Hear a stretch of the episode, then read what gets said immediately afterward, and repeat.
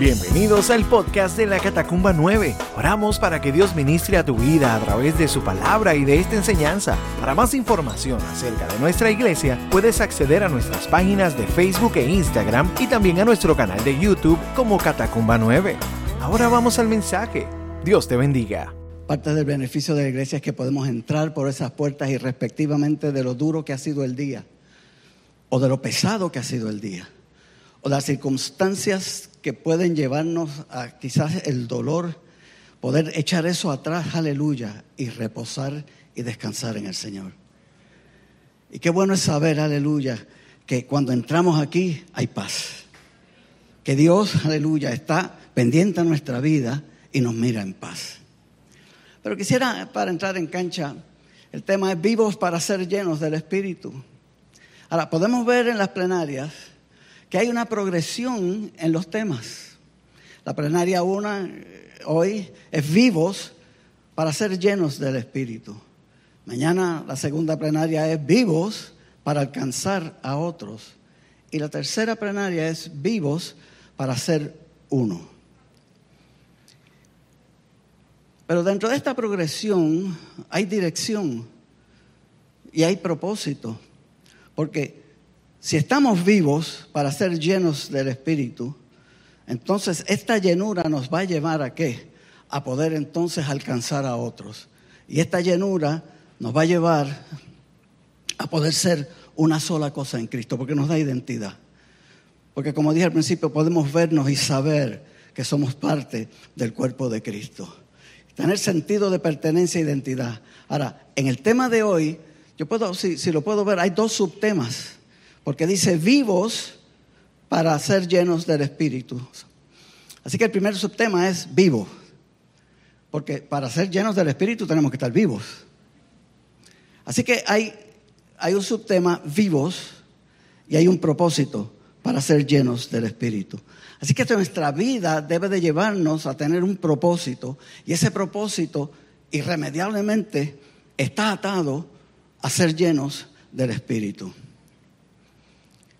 En lo que refiere a nuestra vida espiritual, si decimos que nosotros estamos vivos, es que en algún momento de nuestra vida, quizás pasada cercana o pasada lejana, estábamos muertos. Y para estar vivos tenemos que entonces haber chocado con la cruz y haber reconocido que nuestra vida necesitaba algo más. Y que ese algo más era Cristo en nuestra vida, porque a través del perdón y a través de la resurrección de Cristo y a través entonces de nuestra salvación nos dio vida, porque nos dio esperanza. Yo no sé usted, pero cuando yo llegué a chocar a la cruz, yo estaba muerto, pero salí vivo.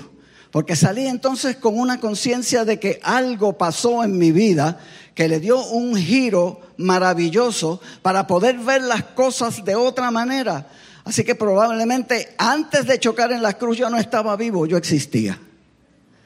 Pero cuando choco con la cruz y acepto a Jesús, entonces empiezo a tener vida. Así que Efesios capítulo 2 versículos del 1 al 5 dice, y Él os dio vida a vosotros cuando estabais muertos en vuestros delitos y pecados, en los cuales anduvisteis en otro tiempo, siguiendo la corriente de este mundo, conforme al príncipe de la potestad del aire el espíritu que ahora opera en los hijos de desobediencia, entre los cuales también todos nosotros vivimos, perdón, en otro tiempo, en los deseos de nuestra carne, haciendo la voluntad de la carne y de los pensamientos, y éramos por naturaleza hijos de la ira, lo mismo que lo demás.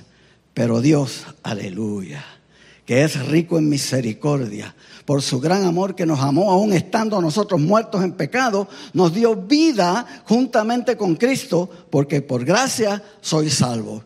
Entonces podemos declarar que si nosotros hemos aceptado a Jesucristo como nuestro Salvador, estamos vivos. Porque antes estábamos muertos, alejados de la, de, la, de la, gracia de Dios, alejados de la presencia de Dios por nuestra vida pecaminosa. Pero cuando entramos entonces en la dimensión de la vida, aleluya, otra cosa es. Así que estamos vivos por la vida impartida en nosotros por Cristo. Juan capítulo 10 y versículo 10 dice, Cristo dice que había venido para que tengamos vida y para que la tengamos en abundancia. ¿Y qué es una vida abundante? no es una vida abundante de, dinero, ni es una vida abundante de materia, ni es una vida abundante de cosas, no. Es una vida abundante y plena de la vida de Cristo en nosotros. Es una vida mm, maravillosa, porque tenemos el recurso sobrenatural para toda nuestra necesidad emocional, espiritual y física. Y es una vida entonces, aleluya, que no tiene límites en esos términos, que podemos descansar, aleluya, que esa vida hace que nosotros seamos algo nuevo, hace que nosotros, aleluya, brillemos, hace que, que nos saca de las tinieblas a la luz admirable, para entonces convertirnos, aleluya, mm, en siervos, en hijos del Dios maravilloso. Vivir, estar vivo, implica dinamismo. Vivir implica crecer, implica progresar, implica, eh, procrear, implica movimiento. Estar vivo es, es, algo que nos da una experiencia que, que tiene que ser cambiante día a día, porque hay vida. Si, hay vida, tiene que haber experiencias que denoten en nuestra existencia que estamos vivos. No vamos a hacer la misma cosa todos los días. No vamos a ver las mismas cosas igual todos los días. Nuestras experiencias son cambiantes y nos van a llevar de gloria en gloria porque estamos vivos. Ahora, aleluya. El tema de esta noche es vivos para estar llenos del Espíritu. Y esa vida también nos lleva entonces dentro de la experiencia a tener unas decisiones importantes en nuestra vida. Porque entonces dentro de esa vida tenemos que tener la decisión de servir. Y tenemos que tener la decisión de someternos a la soberanía de Dios. Y tenemos que tener la decisión, aleluya, de tener en cuenta a Jesucristo dentro de todas nuestras prioridades y dentro de toda nuestra vida. Así que el tema de esta noche es vivos para ser llenos del Espíritu. Ahora, debo preguntarme entonces en esta noche, ¿realmente estoy vivo? ¿O existo? Porque hay una diferencia enorme. Como había dicho, el estar vivo es dinámico. Pero el existir es estático. La vida tiene que traer cambios. La vida y tiene que traer cambios positivos. Aún dentro de las circunstancias podemos nosotros eh, quizás definir como, como negativas. Si hay vida, esas experiencias negativas se convierten en experiencias de crecimiento porque no salimos igual de las experiencias negativas cuando podemos tener la capacidad de mirar a Jesús. Vamos a salir entonces de esas experiencias con vida, porque nos enseñan.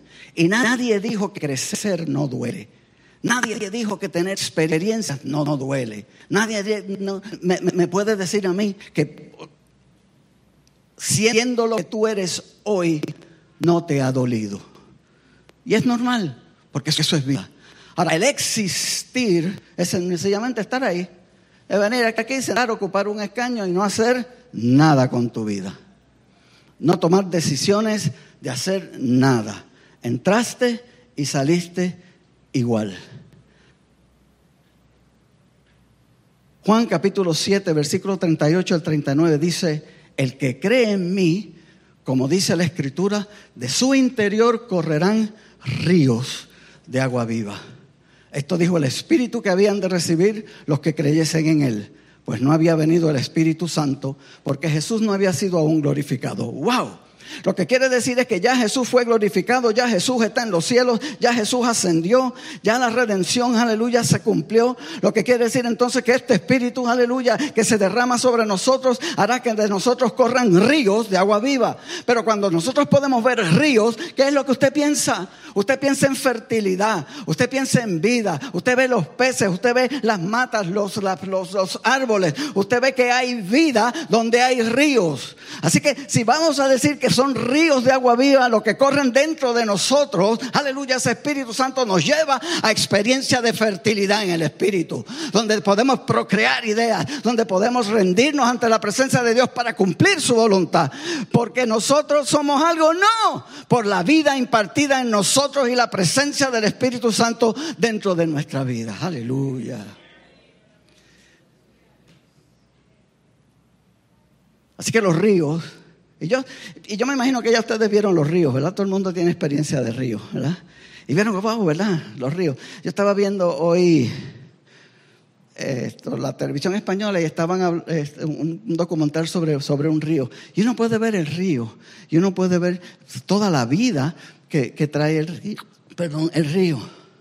Mas, sin embargo, si hablamos de agua estancada, ¿qué le viene a su presencia? Agua estancada, pantano, fetidez. Puede que haya una vida, pero son ejemplos que realmente no, como que no, no nos llenan de gozo, ¿verdad? Así que realmente son los ríos, aleluya, lo que establecen entonces esa vida, esa fertilidad dentro de nuestra vida. Esta vida que recibimos de Cristo a través del perdón de nuestros pecados exige una respuesta.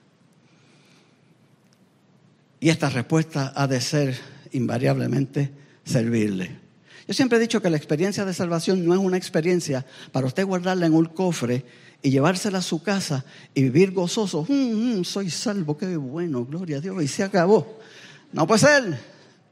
Yo creo que la experiencia de salvación es tan impactante que nos hace abrir nuestra boca para proclamar que Jesucristo es el Señor, que estando enfermo me sanó, que estando triste me dio gozo, que andando por valles de lágrimas me las secó, que cuando mi vida estaba en tristeza cambió mi lamento en gozo y cambió mi lamento en baile. Y a través de esa experiencia entonces es que podemos tomar la decisión de servirle. ¿Por qué? Porque es que emana de nuestro ser el poder gritar a los cielos que estaba muerto, más ahora estoy estoy vivo, que estaba perdido, mas ahora soy hijo de Dios, que no tenía identidad, mas ahora, aleluya, soy parte de algo más grande que se llama el cuerpo de Cristo y puedo ver entonces, aleluya, que ya no soy un agente externo muerto, yo soy un agente, aleluya, unido al cuerpo de Cristo vivo.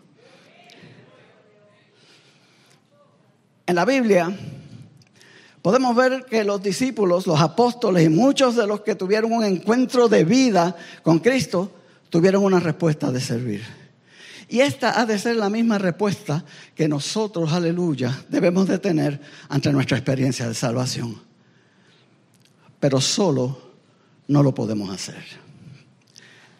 No hay manera que yo pueda impresionar a Dios Ah, no hay mollero espiritual suficientemente grande para yo detener el cielo por lo que yo estoy haciendo por mi voluntad sin contar con Dios.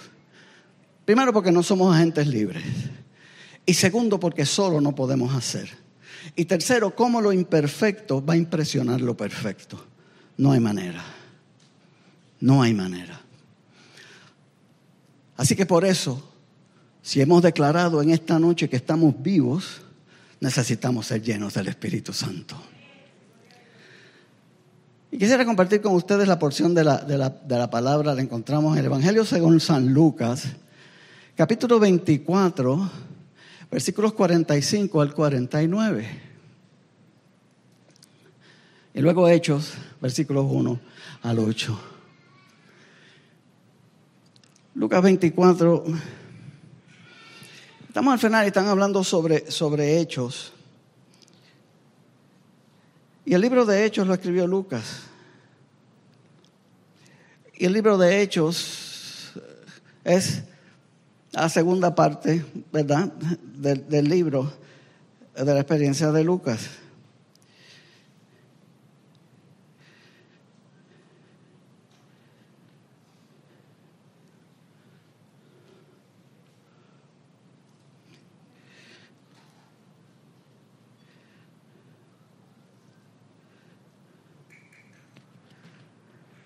Y dice el versículo 45, que es que por, por las luces.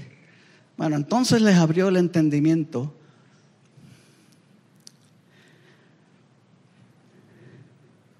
para que comprendiesen las escrituras. Y es Jesús hablándole a los discípulos. Y les dijo, así está escrito y así fue necesario que el Cristo padeciese y resucitase de los muertos al tercer día y que se predicase en su nombre el arrepentimiento y el perdón de pecados en todas las naciones, comenzando desde Jerusalén. Y vosotros sois testigos de estas cosas. He aquí, Yo enviaré la promesa de mi Padre sobre vosotros, pero quedaos vosotros en la ciudad de Jerusalén hasta que seáis investidos de poder de lo alto. Y Hechos capítulo 1 y versículo 8.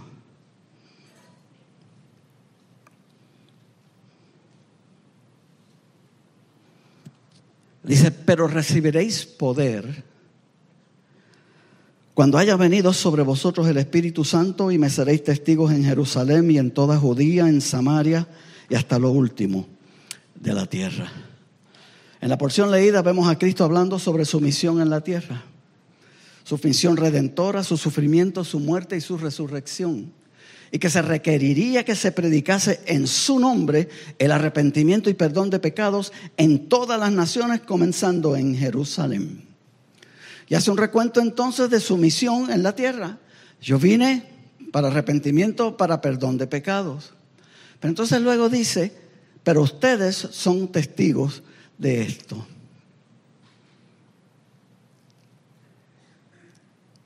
Y en Arroyo de Bichuela lo que le estaba diciendo es, esta ha sido mi misión, ya yo la he cumplido. Ahora ustedes van a tener una misión y un trabajito. Y es que todas estas cosas que yo les he enseñado, todas las palabras que yo les he dicho, todas las maravillas que ustedes han visto, y como son testigos de ellas, a ustedes les toca ir y predicar este Evangelio. El Evangelio de Mateo nos brinda un poquito más de detalles sobre la gran comisión y de lo que Cristo le dijo a los discípulos. Le dijo, id y predicad este Evangelio. ¿Verdad? Y luego dice, haced estos discípulos, bautícelos y enséñenle todas las cosas que yo les mando. Así que les estaba dando una misión de predicación por toda la tierra, porque esto empezaba en Jerusalén hasta el fin de la tierra, hasta Finisterre. Así que ya les estaba dando una orden. Pero no vayan todavía, les dice. Todavía no es el tiempo. Quédense aquí en Jerusalén hasta que hayan sido investidos, hasta que hayan sido llenos del poder de lo alto. El libro de Hechos capítulo 1 versículo 8 nos dice de dónde proveyó esa investidura y de dónde proveyó ese poder. Y ese poder vino a través de qué? A través de la llenura del Espíritu Santo.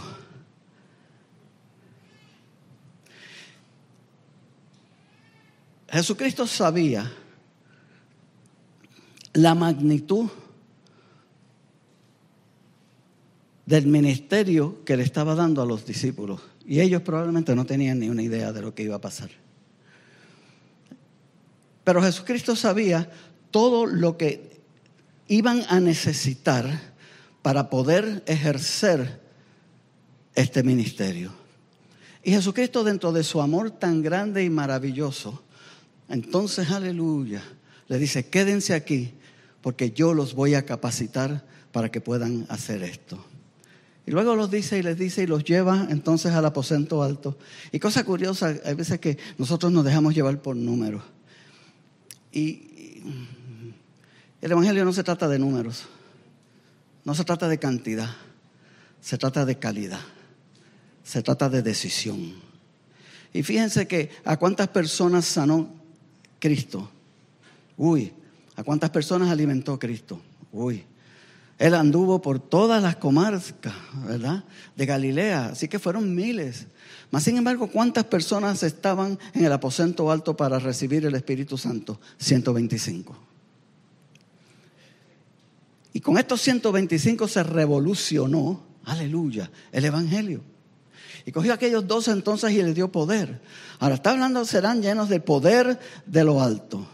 Porque este poder era necesario para la ejecución del ministerio. Ahora podemos ver que él se había dicho a los discípulos desde, a la soltada casi, que solos ustedes, ustedes no podrán hacer nada, sin mí nada podréis hacer. Juan capítulo 15, versículo 5 dice, yo soy la vid, vosotros los pámpanos. El que permanece en mí y yo en él, este lleva mucho fruto, porque separados de mí nada podéis hacer. Así que el fruto de la predicación del Evangelio, el fruto del discipulado, el de enseñar, el de bautizar, dependerá totalmente de estar unidos con Cristo a través del Espíritu Santo. Y luego de la experiencia de Pentecostés, inmediatamente que fueron llenos del poder, que fueron llenos del Espíritu Santo, comenzó el trabajo y la misión de los discípulos y de los apóstoles. ¿Y recibieron poder para qué? Primero, recibieron poder para predicar. Necesitaban de algo sobrenatural que pudiese llevar una palabra que tocara el corazón endurecido de las personas para ablandarnos, para que reconocieran su necesidad, reconocieran su pecado y poder arrepentirse de él y poder rendirse, aleluya, ante la presencia de nuestro Señor para recibir salvación. Y esto no puede provenir del esfuerzo humano, esto proviene de gracia que cae de lo alto. En la primera predicación de Pedro se, se, esto, se, se convirtieron tres mil personas. Y si usted lee esa predicación, fue una predicación dura, fue una predicación de confrontación, fue una predicación que los, que los señaló. Ustedes mataron en el madero al Hijo de Dios. Y al final de toda aquella predicación que dijeron, ¿qué tenemos que ser para ser salvos? A través de aquella confrontación hubo gracia para que las personas pudieran ver su error, para que pudieran examinar su corazón y pudieran entender que necesitaban, aleluya, a Cristo Jesús para la salvación. Así que hubo poder para predicar. Un poquito más adelante podemos ver que hubo poder para sanar. ¿Podían los discípulos sanar sin el poder de lo alto? No. No había Tilenol en aquella época. Así que no podían sanar. Aunque el Tilenol no sana, quita, pero no sana.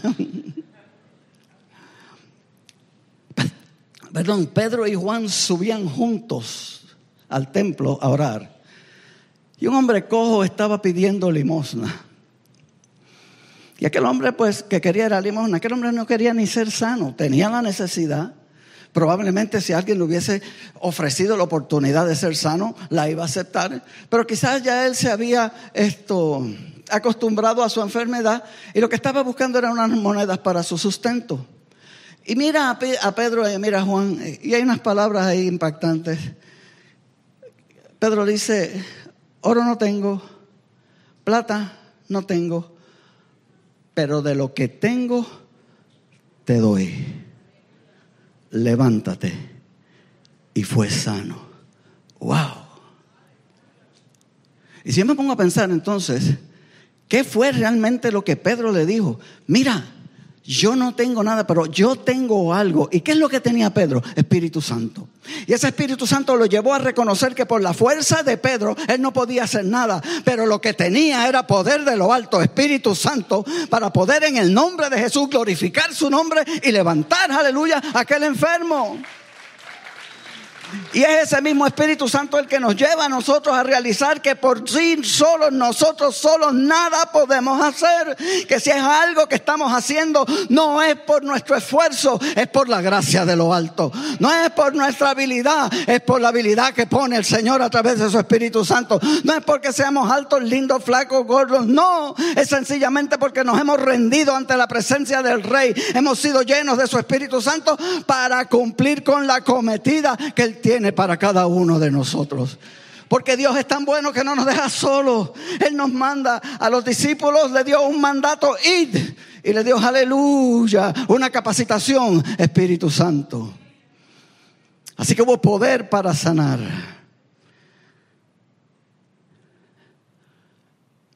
Hubo poder para poder afrontar lo difícil en el ministerio, aún la muerte y aún el, el, martirio. Muchas veces nosotros creemos que todo nos va a ir peaches and roses. Sí, el Evangelio. A veces el, el, Evangelio de ven a Cristo y todo se te resuelve. Yo llevo cuarenta y pico de años en el Evangelio. Y, y he pasado la salsa del Guayacán. Sí, sí, pero pero lo bonito es que en ninguna de esas circunstancias he estado solo. Así que yo creo que eh, estoy seguro que el Espíritu Santo nos capacita también para pasar los tiempos difíciles y para poder confrontar en el análisis final, el desenlace, ya sea vida o sea muerte, porque somos del Señor. Es saber con gozo y aceptar con gozo cuál es la, voluntad y la soberanía de Dios para nuestras vidas y reconocer que la voluntad de Dios es perfecta y que su amor nunca deja de ser. Entonces podemos ver que, que aún para las situaciones difíciles, aún para las situaciones de, de muerte o de martirio, hay poder de lo alto que nos acompaña, aleluya, y no nos deja solo. Esteban, lleno del Espíritu Santo, puestos los ojos en el cielo, vio la gloria de Dios y a Jesús que estaba en la diestra de Dios. Y mientras lo apedreaban, intercede por sus verdugos. Oh, mi alma te alaba. Se necesita llenura del Espíritu. Se necesita amor, aleluya. Se necesita reconocer, aleluya, al Rey de Reyes y Señor de Señores, como el que, el que pavimenta nuestro camino. Lleve donde lleve, ese camino nos va a llevar a donde Él. Y luego, aleluya, puede interceder para que no le tomen en sí ese pecado. Cuarto, hay poder para servir. En la determinación de servir a nuestro Señor Jesucristo, cuando el Señor nos llama, no nos deja solo, nos capacita, nos llena. En Hechos capítulo 6, versículos del 1 al 3, los, los, apóstoles tenían un problema. Y era que tenían que servir en las mesas. Y ya pues, habían bochinches por ahí de los griegos y de otra gente, ¿verdad? Que, que no estaban sirviendo bien a las viudas. A lo estaban diciendo, mmm, a las viudas de los ricos le dan chavo, pero a las de los pobres no le dan ni pan, qué sé yo. Conociendo la naturaleza humana. Y dice, espérate, espérate, espérate. Dice, aquí, hay que hacer algo. El apóstol le dice, miren, busquen gente, hombres, llenos del Espíritu, para que puedan servir en las mesas. Oh. No hay labor grande ni labor pequeña ante los ojos de Dios. Tanto como predicar, como profetizar, como evangelizar, como mover montañas, es igual que servir en las mesas, que, que sanar eh, heridas, que curar esto, llagas, que limpiar el piso de la iglesia, que hacer el trabajo cuando lo estamos haciendo para la honra y la gloria del Señor y cuando sentimos que ese es nuestro llamado. Y aquella gente lleno del poder del Espíritu Santo iban a, qué? a servir las mesas, iban a llevarle comida a las viudas, iban a cargarse de que, de que tuvieran alimentación. Era un trabajo esto eh, espiritual, pues quizás para nosotros no, pero para ellos sí. Porque este mismo Esteban, y Esteban fue uno de esos siete hombres que llamaron. Habían siete, entre ellos estaban Esteban, y dice que Esteban, lleno del Espíritu Santo, hacía prodigios y maravillas. Y aquel hombre que hacía prodigios y maravillas se dedicó a servirle a las viudas.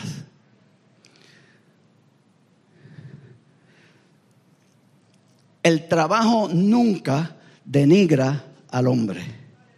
El hombre denigra el trabajo. Porque tenemos la capacidad de ponerle escala de valores a las cosas que se hacen. Quizás el maestro es mejor que el del que cuida en el parking. Ante los dos ojos de Dios son iguales, porque están ocupando el lugar que Cristo quiere que ocupen. Hay una cosa que habla sobre el cuerpo de Cristo. Yo estaba eh, pensando en eso y la llenura del Espíritu Santo. Y hay órganos que nosotros le damos gran valor. Los ojos, ah, gran valor. El oído, gran valor. El hablar, gran valor. El sentir, gran valor. Pero hay otros órganos que no le damos mucho valor. Los órganos de excreción, quizás. Los órganos que no conocemos, ¿no? Eh, los dedos, pues quizás hay unos dedos que son más importantes. Sin este dedo no podemos agarrar, así que quizás este dedo es más importante que los otros. Pero si tengo este y me faltan estos, tampoco puedo agarrar. Pero a lo que voy, el que nutre a cada uno de los órganos de mi cuerpo es la sangre. Sea órgano de excelencia o órgano de no tan excelencia, necesita de la sangre para mantenerse vivo. Dentro del cuerpo de Cristo y respectivamente del lugar que usted esté ocupando, es el Espíritu Santo que le está dando vida para que funja dentro del cuerpo para una sola cosa. Es esa sangre, aleluya, la que le da vida al cuerpo y la que le da vida al órgano para que funcionen. ¿Para provecho de qué? Para provecho de la iglesia. Así que poder para servir. Y si seguimos leyendo el libro de Hechos, podemos ver cómo este poder de lo alto, esta llenura del Espíritu, capacitó a los discípulos para predicar con denuedo, con sabiduría, con revelación y proveyó poder para sanar, resucitar muertos, hacer prodigios. Sin el Espíritu Santo, nada de esto pudiese haber sido hecho. La gran comisión está vigente hoy. El llamado sigue abierto y el poder de lo alto la llenura del Espíritu Santo sigue siendo una realidad. ¿Por qué necesitamos llenura del Espíritu Santo? Primero, Juan 14, 26 me dice, mas el consolador, el Espíritu Santo, a quien el Padre enviará en mi nombre, Él os enseñará todas las cosas y os recordará todo lo que yo os he dicho. ¿Por qué necesito el Espíritu Santo? Para no olvidarme. Y para ser llevado, para tener sabiduría no importa cuán inteligente seamos, yo entiendo que somos brutos ante la sabiduría de Dios. Sí, porque no hay manera que yo pueda entender a Dios, no hay manera que yo pueda racionalizar a Dios, no hay manera que yo pueda llegar a, poder o, a lograr tener un tú a tú eh, inteligente con Dios. Yo creo que como Dios tiene un sentido de humor, se reiría tanto que me sacaría del cielo a carcajada. Porque no hay manera. ¿Sabe que Dios no quiere cabeza, Dios quiere corazón? Yo no tengo que entender, yo tengo que saber. Yo tengo que, que, rendirme ante Él. Si, si la palabra dice que, que, Jonás estuvo tres días en el pez, yo lo creo. No tengo que racionalizarlo. Y si la palabra dice que Jonás salió, mordió el pez y se lo comió y lo frió, también lo creo. Porque lo dice la palabra. Porque me rindo. Yo no tengo que racionalizar. Todos aquí tenemos un llamado, una misión. Y solos no la podemos ejercer. Necesitamos del fruto del Espíritu en nuestra vida cotidiana. Amor, gozo, paz, benignidad, paciencia, mucha.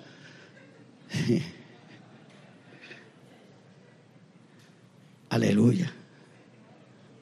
Bondad y fe. Para nuestra misión de ser hijos de Dios y embajadores del reino de los cielos en la tierra. Pero todos nosotros tenemos un llamado y una misión y a veces que ese llamado y esa misión, o no a veces, ese llamado y esa misión excluye a mi familia. Ese llamado y misión incluye a mis hijos. Ese llamado y misión incluye donde yo trabajo. Ese llamado y, misión incluye mi vida cotidiana. Muchas veces lo espiritualizamos todo y lo ponemos todo eh, bien bonito, pero vamos a bajar a la realidad.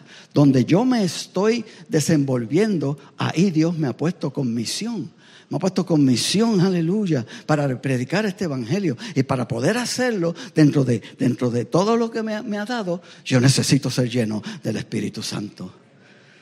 El apóstol Pablo en 1 Corintios capítulo 14 versículo 1 dice, procurad alcanzar el amor y desead con celo los dones espirituales, especialmente que profeticéis. Procurad alcanzar el amor y desead con celo los dones espirituales. Hay que gemir, hay que desearlos, aleluya. Hay que buscarlos. Procuren, hagan esfuerzo. Pero fíjense que lo primero que dice es procuren alcanzar el amor. Espíritu Santo sin amor no va a funcionar. Porque primero el fruto del Espíritu es amor. Así que tengo que tener primero amor. Ahora,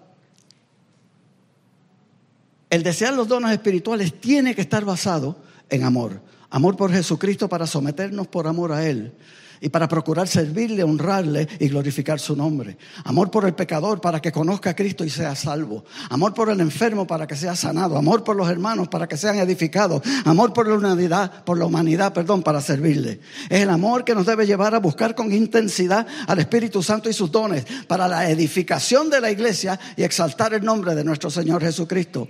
Puerto Rico necesita de Cristo. Nuestro gobierno necesita de Cristo.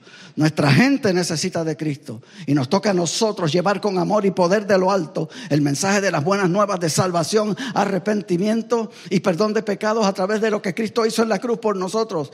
Esta llenura, este poder de lo alto es también para que asumamos los llamados que tenemos en la iglesia para enseñar, exhortar, consolar, edificar, servir y capacitar a los santos para el ministerio. Es por eso que estamos vivos para ser llenos del Espíritu Santo.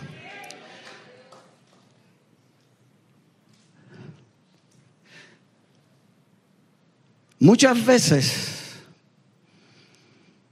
hemos agarrado el arado con las manos y por circunstancias tristes, dolorosas, hemos soltado el arado. Y muchas veces entonces pasamos quizás de vivir a existir. Y necesitamos sacudirnos, hermanos, con premura. Las situaciones que estamos viviendo hoy en, día exigen que la iglesia se pare, busque del Espíritu Santo y empiece a rescatar lo que se está perdiendo.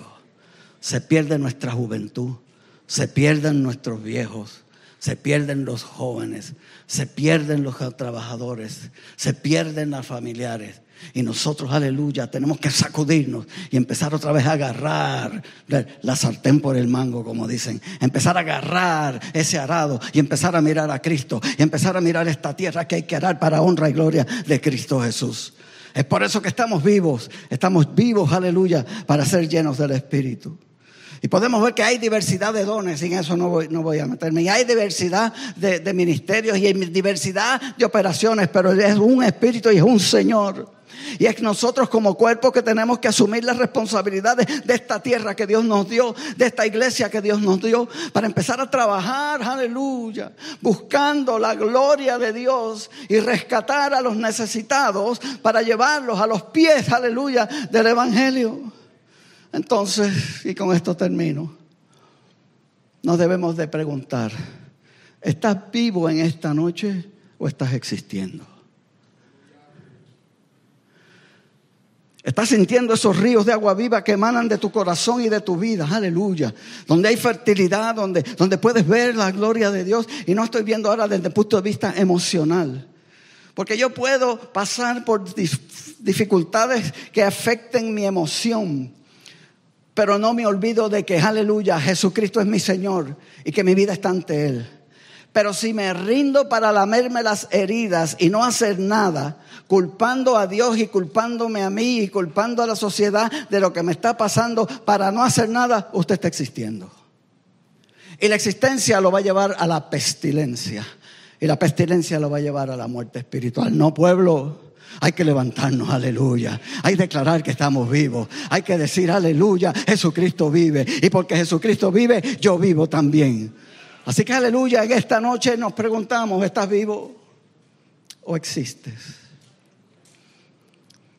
Y si quizás crees que estás existiendo, Jesucristo te llama y te dice, he aquí yo estoy para impartir vida para derramar mi espíritu sobre ti y para, aleluya, darte experiencia de vida, reconociendo, aleluya, que yo soy tu Señor.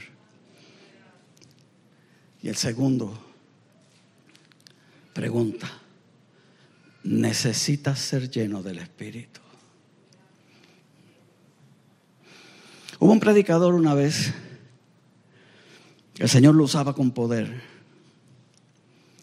y dentro de su oración, él siempre pedía llenura del Espíritu.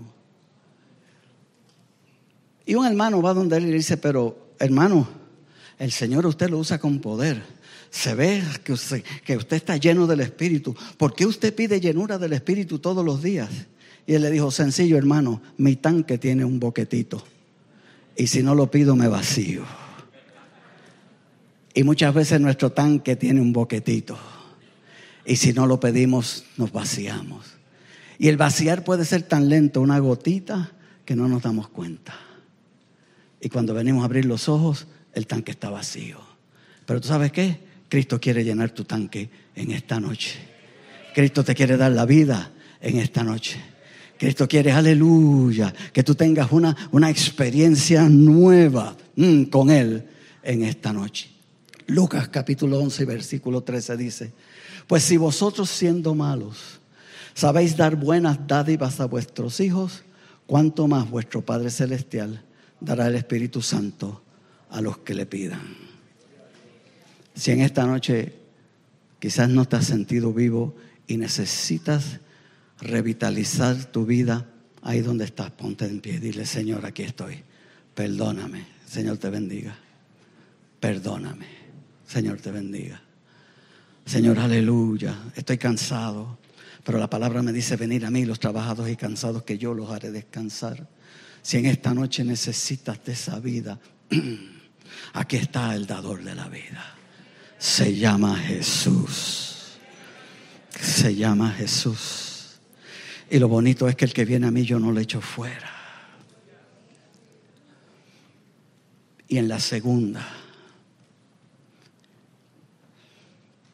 necesitas ser lleno del Espíritu. Necesitas que se te caigan las escamas de los ojos. Oh, mi alma te alaba. Necesitas, aleluya, una llenura del Espíritu. Para que en vez de, que, de que emane de tu vida agua estancada, emane de tu vida ríos de agua viva. Ríos que te den gozo a pesar de la situación. Ríos que te den, aleluya, mm, aleluya, sentido de pertenencia. Que no estás solo, que Dios está contigo. Ríos, aleluya, que, que te hacen fértil. Que darás a luz todas esas ideas y todas esas eh, eh, eh, misión, ¿por qué no? Que Cristo ha puesto en tus manos o si sencillamente has soltado el arado, Cristo te da la oportunidad de agarrarlo de nuevo. Y con llenura del Espíritu y con gozo, reconociendo que has sido perdonado, aleluya, te dice, aleluya, ven, el arado es tuyo, nunca te lo quité, está frente a ti, lo que necesitas es agarrarlo. Mm, qué lindo Jesús. Dios del cielo, Cuán agradable es saber que tú eres nuestro Dios. Que podemos tener, aleluya, la confianza de venir delante de ti con todo nuestro dolor, con toda nuestra circunstancia, con todo, Señor, lo que nos, lo que nos afecta. Reconociendo, Señor, nuestros errores, reconociendo nuestros pecados, reconociendo nuestra necesidad y saber que de ti emana, aleluya, misericordia y compasión para levantar y restaurar y dar vida y llenar. Oh Dios, abre ahora la puerta de los cielos. Derrama vida y derrama de tu espíritu en esta hora. A todo aquel necesitado que viene a ti buscando, Señor. Oh, mi alma te alaba. Da, Señor, aleluya, llenura de tu espíritu en este momento. Ay, gracias Jesús. Gracias Señor. Padre, yo te doy gracias porque sé que ya está hecho. Yo te doy gracias que en el primer momento que yo puedo reconocer que tengo necesidad de ti, como el Padre, aleluya, junto al Hijo pródigo, corres hasta delante de mi presencia, me abrazas, aleluya, y derramas de tu amor, de tu poder y de tu espíritu. Y por eso te doy gracias. Aleluya. Oh Dios, bendice Dios estos tres días. Bendice, Señor, aleluya, a tu pueblo. Bendice, Padre amado, aleluya. Ay, mi Señor, la iglesia. Nos ponemos y nos derramamos ante tu presencia, agradecido por lo que has hecho y por lo que vas a hacer. Agradecidos Dios porque nos, tienes en tu agarre Agradecido porque nada ni nadie me podrá arrebatar de tu mano. Agradecido porque nada me podrá separar del amor de, de Dios que es en Cristo Jesús. Y porque me amas, aleluya, me bendices y derramas, aleluya. Gracias Jesús, gracias. En el nombre de Jesús. Amén. Esperamos que Dios haya ministrado a tu corazón a través de este mensaje. Para más información acerca de nuestra iglesia puedes acceder a nuestras páginas en Facebook e Instagram y también a nuestro canal de YouTube Catacumba 9. Gracias por estar con nosotros. Será hasta la próxima semana. Dios te bendiga.